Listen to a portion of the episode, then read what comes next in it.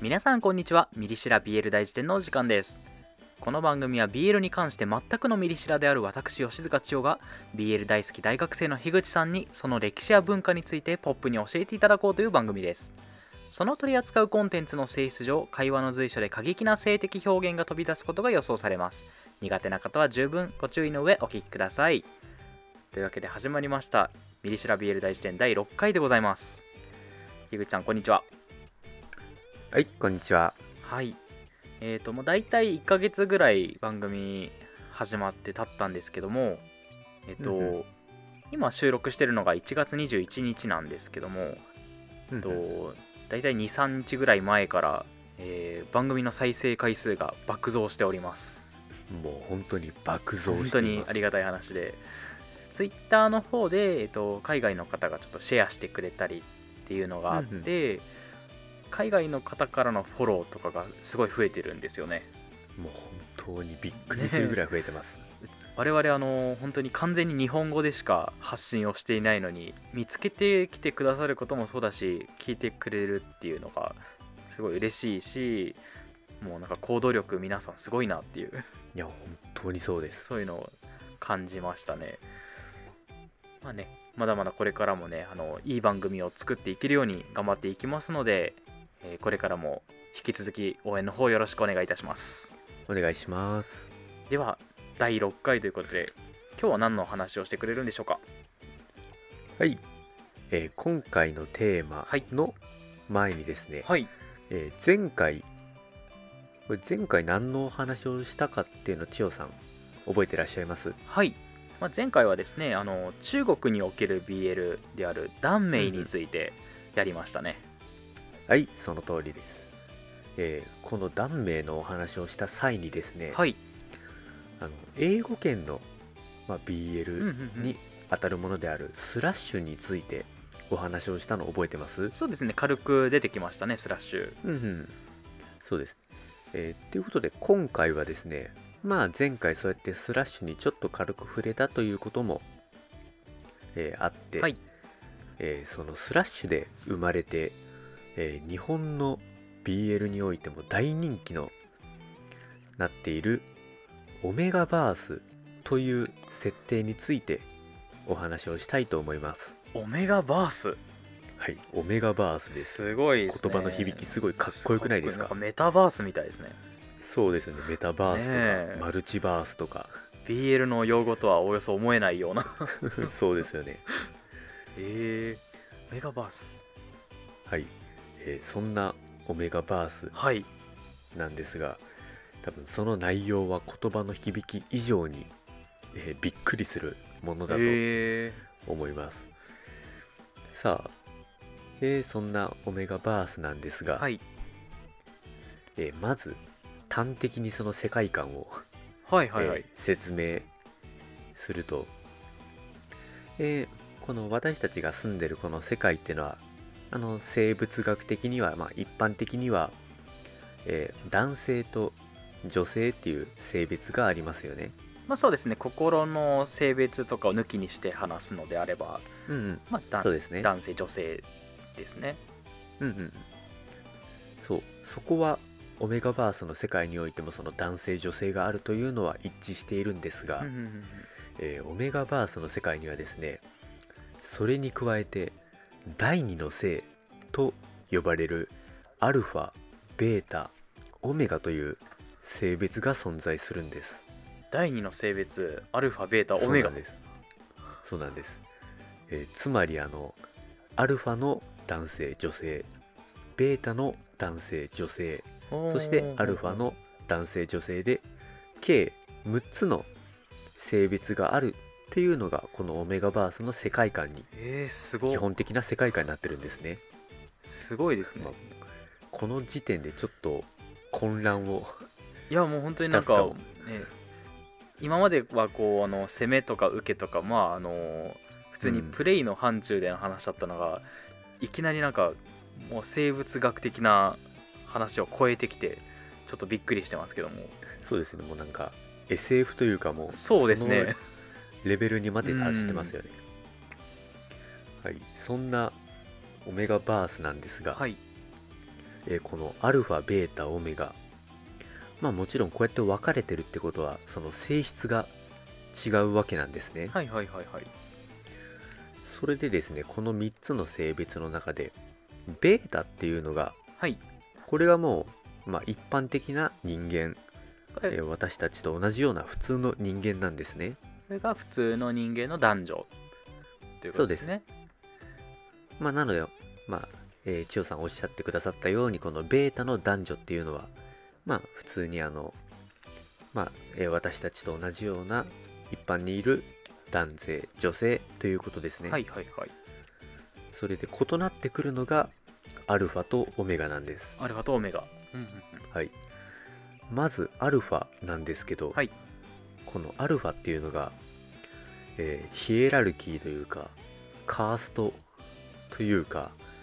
えーそうしたものでいうと一番トップに立つ存在、うーんえーすごい容姿端麗で、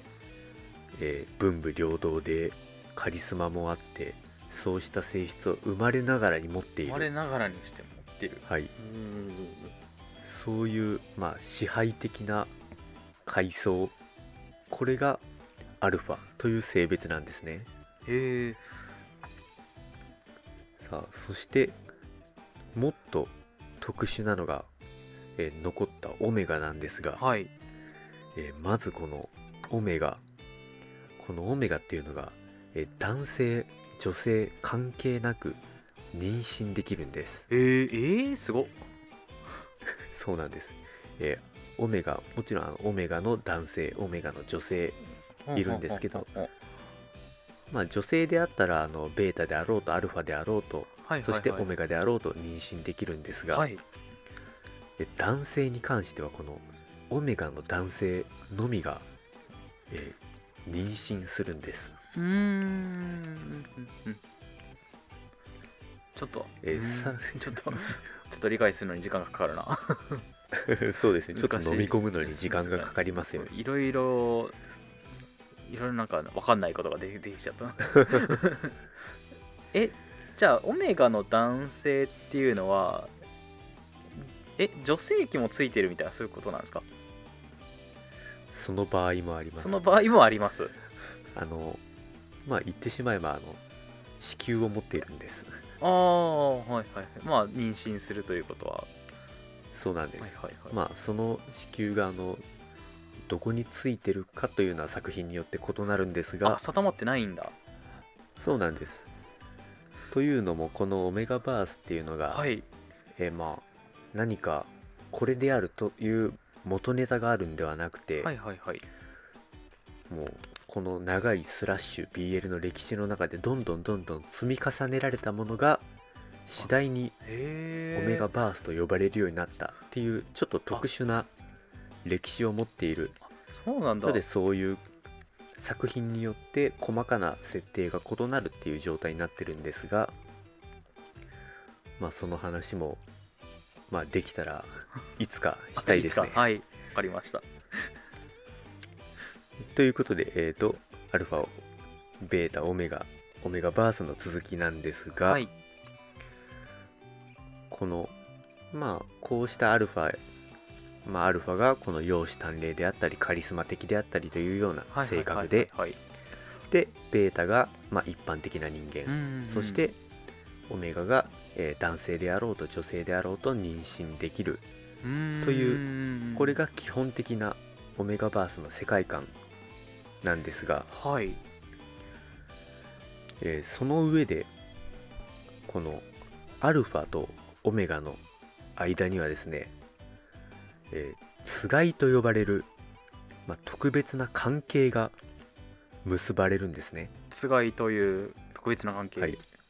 はい、このつがいっていうのはまああれですよねもう動物の、まあ、結婚みたいな、まあまあそうですねそうなんです、えーオメガバースの物語ではこのつがいなどを中心に主題にして物語が進んでいくんですへえというのがですねこのオメガっていうのがですね、はいさっき説明しなかったんですが発情期を持っているんですうーん発情期をもなるほどそうなんですまあ、動物にもなんかそういう動物がいますよね、うんうんなんかうんウサギとかなんか猫とかそうですね結構ありますねあそそのあそう活情期が人間にもあるっていうそういう世界観なんですねそうなんですうんうんうんその発情期にオメガがなると、えーアルファを誘惑するフェロモンを出すんですねフェロモンあーそうなるほそうなどんです、 えーそれで、まあ、そのフェロモンに誘われて、まあ、アルファが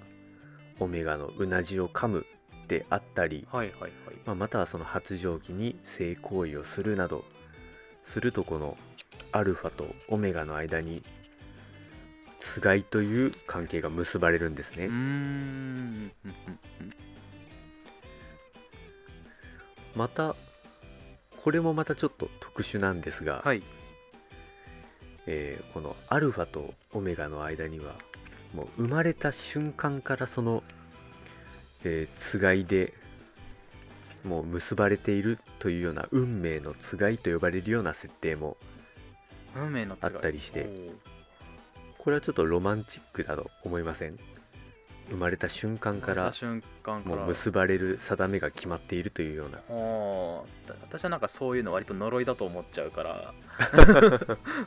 そうですねもうこの運命のうんつがいが呪いだと考えるという作品もあーやオっぱメやっぱガまあバースたくさんありますまあねま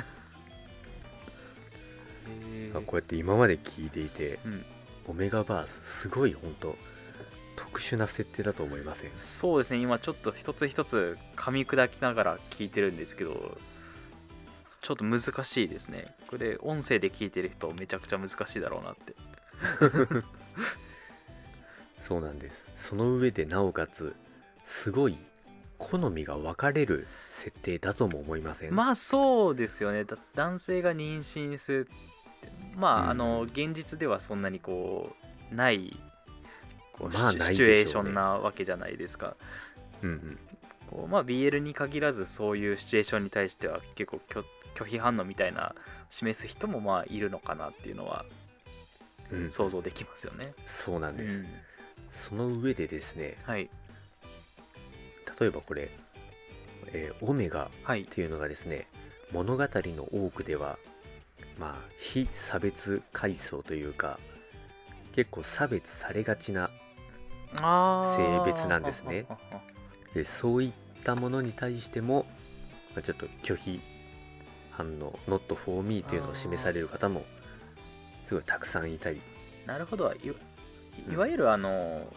インドのカースト制度みたいな、そういうのもう本当がにそうですね性別の中で起こってるっていうそうですああなるほどなんか今聞いててそのアルファとベータ普通の人間の男性とアルファあ、うんうんベータとアルファの間になんかあんまりこう差異みたいなのがない気がするなっていうふうにちょっとお感じてたんですよだってあのいいところにそう気づかれましたねベータの中にもやっぱ容姿端麗な人とかうんうんは絶対いると思うんでなんかそことの差異があんまりよく分かんないなって今聞きながら思ってたんですけどなんかまあカーストみたいなものだと考えるとまあ分かりやすいのかなって今勝手に解釈してるんですけどもうそうなんです本当なんか、うんうんカーストが本当まあ生物の中に取り込まれたよううなんうん状態でですね、もちろんさっきおっしゃった通りベータの中にも容姿端麗であったりうん文武両道であったり、そうですよとねいうような人はいるんですけど、うんうんただ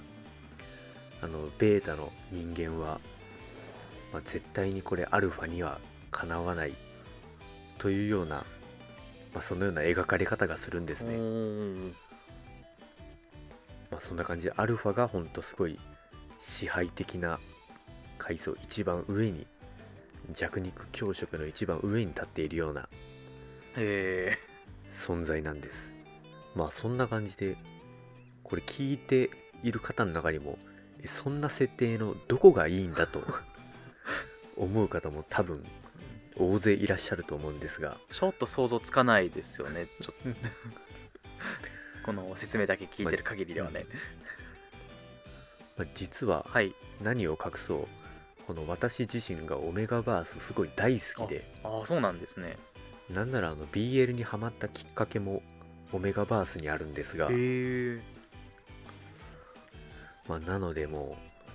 う私がこのオメガバース激推しするポイントはいはいはいあとすれば聞きたいあの関係性がすごい広がるんですねうんうんうんうん例えばですねあのまあさっき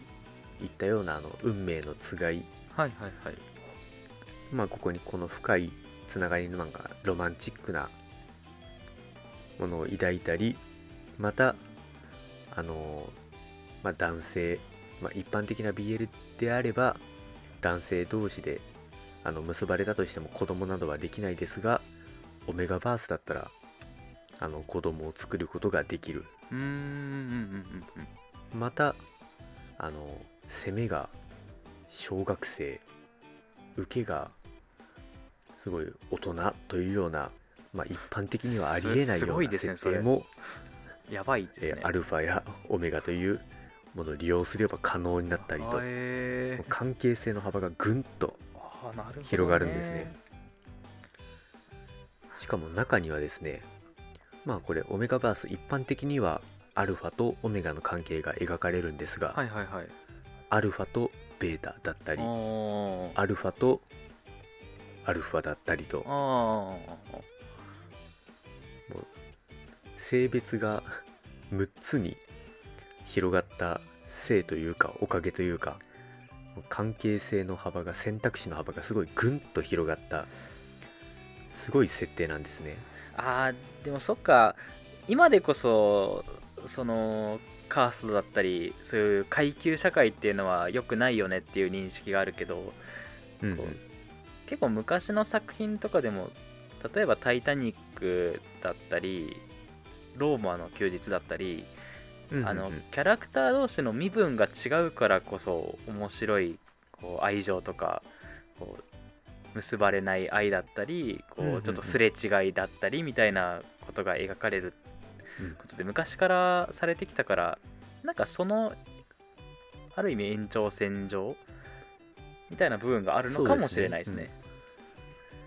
そういう古今東西で好まれてきた物語のこの行き着く先がこのもしかしたらオメガバースというすごい特殊な設定なのかもしれませんあーなるほどなるほど BL なりにその舞台装置としてその階級みたいなのを取り入れるとそうなるんだっていうちょっと衝撃的ですね、さあこんなオメガバースでしたけども、はいまあもうこれはもうさっき言った通り僕が本当にこのオメガバースという設定大好きなのでへこれはもう収録が終わったらえー千代さんにもうオメガバースの漫画小説おすすめのものえをああ大量に送りつけようと思います大量にあでも確かに気になりますね、なんかあれですねおすすめの作品紹介みたいなこともラジオでこの先やっていけたらいいですねあーそうですねんやってみたいですねなんかい一応概要だけ聞いてもあんまりこうやっぱり分かんないなって人多いと思うんで実うんうん実際このジャンルに入るならこの作品を見てみようみたいなのあったら結構分かりやすいかもしれないですねうんうんあれですねあの